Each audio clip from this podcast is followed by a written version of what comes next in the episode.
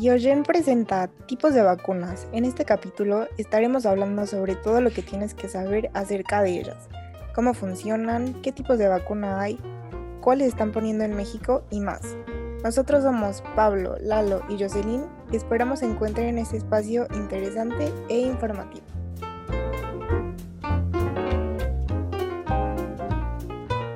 Qué locura que está por cumplirse un año desde que esta pandemia inició. Sí, de verdad, que en estos tiempos de COVID lo único que queremos es que ya llegue la vacuna acá a México. Sí, eh, es lo único que se habla, que si es mejor la china, la estadounidense o la rusa. Pero yo creo que la verdadera pregunta es, ¿qué es una vacuna?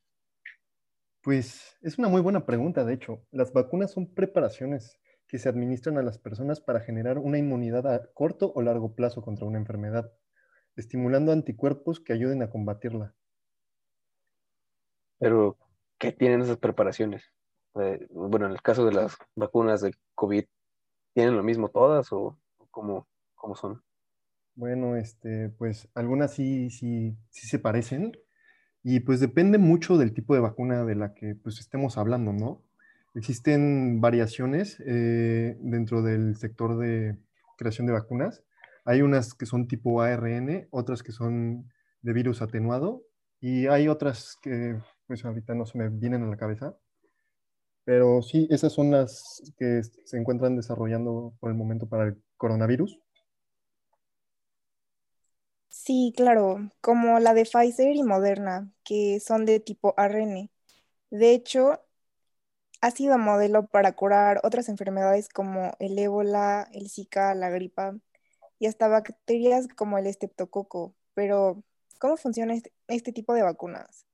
Bueno, mira, este, al hablar de, una vacuna de ARN, bueno, la información genética viene dentro del AED, dentro del DNA, la cual se encuentra en el núcleo de las células. Este núcleo transfiere la, la información a ARN por medio de un proceso llamado transcripción.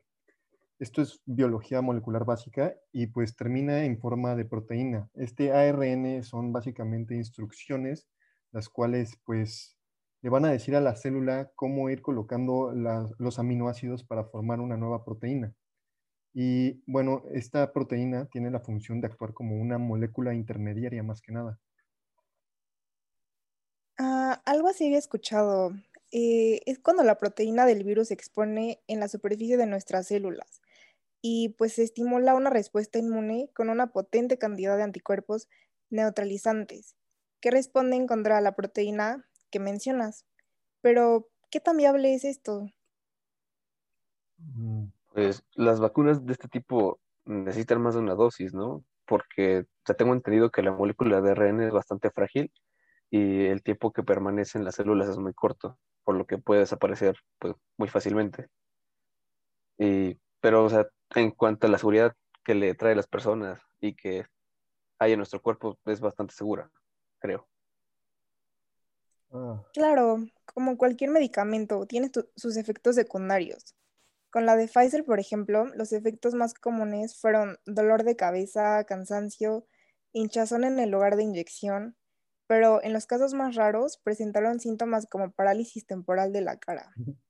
Pero no es como que te cambie tu ADN y te vuelvas mutante o algo así. Eh, no, bueno, fuera ser Pero si lo vemos desde, desde la perspectiva económica, eh, pues conviene más una vacuna de dos dosis como la China Cancino, que es de tipo vector viral no replicante. ¿No sería de una dosis? Dije dos dosis, ¿verdad? Sí. ah, bueno, sí, perdón, de una dosis. Sí, ya decía yo. Sí, perdón. Sí, de hecho la vacuna rusa, Sputnik, y la de AstraZeneca también son de este tipo, del que dices, que son las que actualmente están en su auge por su porcentaje de efectividad. Pero igual, ¿cómo funcionan estas vacunas? Bueno, estas vacunas contienen una versión modificada del virus, del coronavirus, a la cual pues, se le llama un vector, ¿no? Un vector pues, es utilizado para transportar un código genético de un virus sin que este, inyectemos un virus como tal eh, a una célula humana. De esta forma, pues se promueven que los antígenos se desencadenen en una respuesta inmune, eliminando el gen de dicho código insertado en el vector. Normalmente es un plásmido. Y de esa forma no pueda replicarse ni multiplicarse. La verdad es que es un avance eh, genial para la ingeniería genética y pues más que nada para este, estas épocas de pandemia, eh, probar estas nuevas tecnologías ha fortalecido demasiado la rama de ingeniería genética. Sí, la verdad es que es bastante nuevo este método. Apenas lleva realizándose como no más de 50 años. Los casos más exitosos de este tipo de vacunas son la del ébola y la del síndrome respiratorio de Oriente Medio. Sin embargo, su producción pues no es, es un poco compleja, ya que los vectores se cultivan en ciertas células y por eso es difícil hacerlas a gran escala. Justo lo que mencionas es, más o menos explica por qué este tipo de vacunas tiene eh, distinta efectividad en los diferentes rangos de edad, ¿no? Porque, por ejemplo, la vacuna de, AstraZeneca, ese, gallo, es más efectiva en la población joven y pues menor en las personas que tienen más de 55 años. Sí, también se está hablando mucho de otra vacuna china. Eh, se llama Sinovac, que es de tipo virus inactivado. Este método se está realizando inactivando el patógeno mediante calor o también mediante productos químicos como el formaldehído o la radiación. Bueno, sí, tienes razón que se les llama inactivos o muertos, ya que a estos virus no se les considera, bueno, e, es un debate bastante largo si un virus es un ser vivo o no, pero a estos en especial se les considera como no vivos después de este proceso, que pues eh, exponiéndolos al calor o a un químico, pues es muy raro, ¿no? Pero de igual forma que la vacuna del ARN este, se está efectuando, el tiempo de protección es muy breve, por lo que no se necesitan más de una dosis para evitar el contagio. Pues yo la verdad sí prefiero que sea solamente de una dosis porque no me gustan las inyecciones, me dan pavor las agujas. Eh, creo que las de una sola dosis son las de tipo recombinante vivas, ¿no?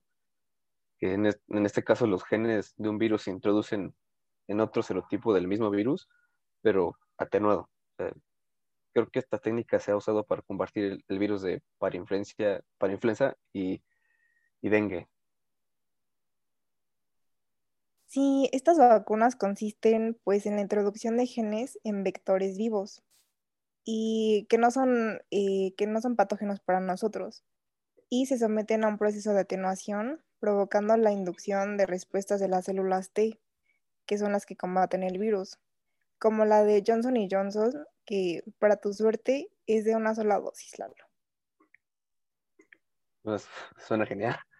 Ahora, el problema es si México es capaz de cumplir con las condiciones para almacenar o conservar, creo que es mejor las vacunas, porque eh, he observado que algunas de estas ocupan temperaturas muy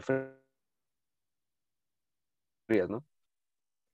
Sí, sí, sí es cierto, he escuchado sobre eso y sobre esas preguntas, pero este, las vacunas existen, eh, que existen en estos momentos, se conservan a, a bajas temperaturas debido a que pues, la degradación del ARN es un factor pues, importante, ¿no? Porque es lo que vamos a estar manejando para, para crear la inmunidad en nuestros eh, organismos.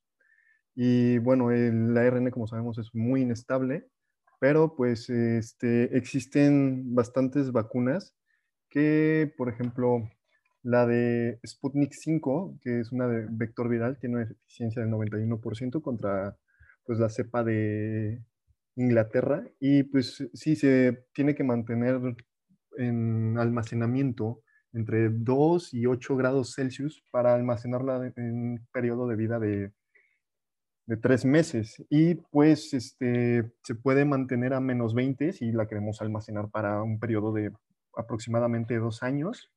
La de Johnson Johnson es casi la misma, este, la misma este, el mismo tiempo de almacenamiento. Sin embargo, la Johnson Johnson, tengo entendido que tiene una eficiencia del 72% contra estas cepas, por lo que no, no sabría decirles si es mejor o no, Pero entrando a lo del eh, mRNA, las nuevas vacunas este, sí son un poco más eficientes, con un 94.1% contra dichas cepas por parte de la vacuna de Moderna, que pues desgraciadamente se tiene que mantener a fuerzas a menos 20 grados Celsius para conservarla 60, 60 meses, que diga, y entre 2 y 8 grados Celsius para un mes. Entonces, pues como sabemos aquí en México no, no poseemos esa capacidad de, de, tener un clima tan, tan frío, pero pues como observamos que es entre 2 y 8 grados Celsius, este, sí se podría alcanzar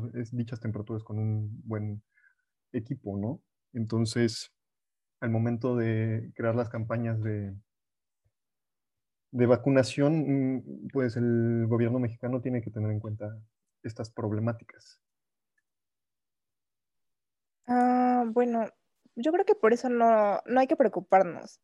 Pero pues estas vacunas de alta tecnología estarán disponibles para todos, hablando ya económicamente. Pues, sí, de hecho, la revista Vox publicó las vacunas con su presunto precio de mercado, que dice que la, la vacuna de Pfizer cuesta 20 dólares, la de Moderna cuesta entre 35 y, perdón, entre 15 y 35, 37 dólares por ahí. La de AstraZeneca está entre 3 y 4 dólares y la de Johnson Johnson cuesta 10 dólares. Pero las que compró el gobierno mexicano para empezar la campaña de vacunación no son las, las Sputnik 5. Sí, sí, son las Sputnik 5, que son, pues como ya había mencionado, unas vacunas de vector viral este, las cuales tienen el DNA para hacer proteínas spike este, dentro de un plásmido resguardado. Las células infectadas van a expresar la, a la proteína spike. Lo que queremos es que pues, ciertas células puedan producir esto para que el cuerpo logre generar una respuesta inmune y pues al momento generar su inmunidad. Eh, dentro de los ensayos clínicos de dicha vacuna, como te mencioné, tuvo una eficiencia del 91% contra las cepas de Reino Unido y la de Estados Unidos, que son las más nuevas y las que más este, podrían hacer daño. Entonces, pues sí. Es, es, bueno saber que pues, las vacunas, al menos lo más básico, no es necesario ser un experto para comprenderlas, y pues evitar estar influenciados más que nada por las fake news que encontramos dentro de todas las páginas. Si te inyectas vacunas de mRNA te va a cambiar el código genético, te vas a volver un mutante como los X-Men. Y pues no, o sea, la desinformación que existe en las redes sociales es bastante.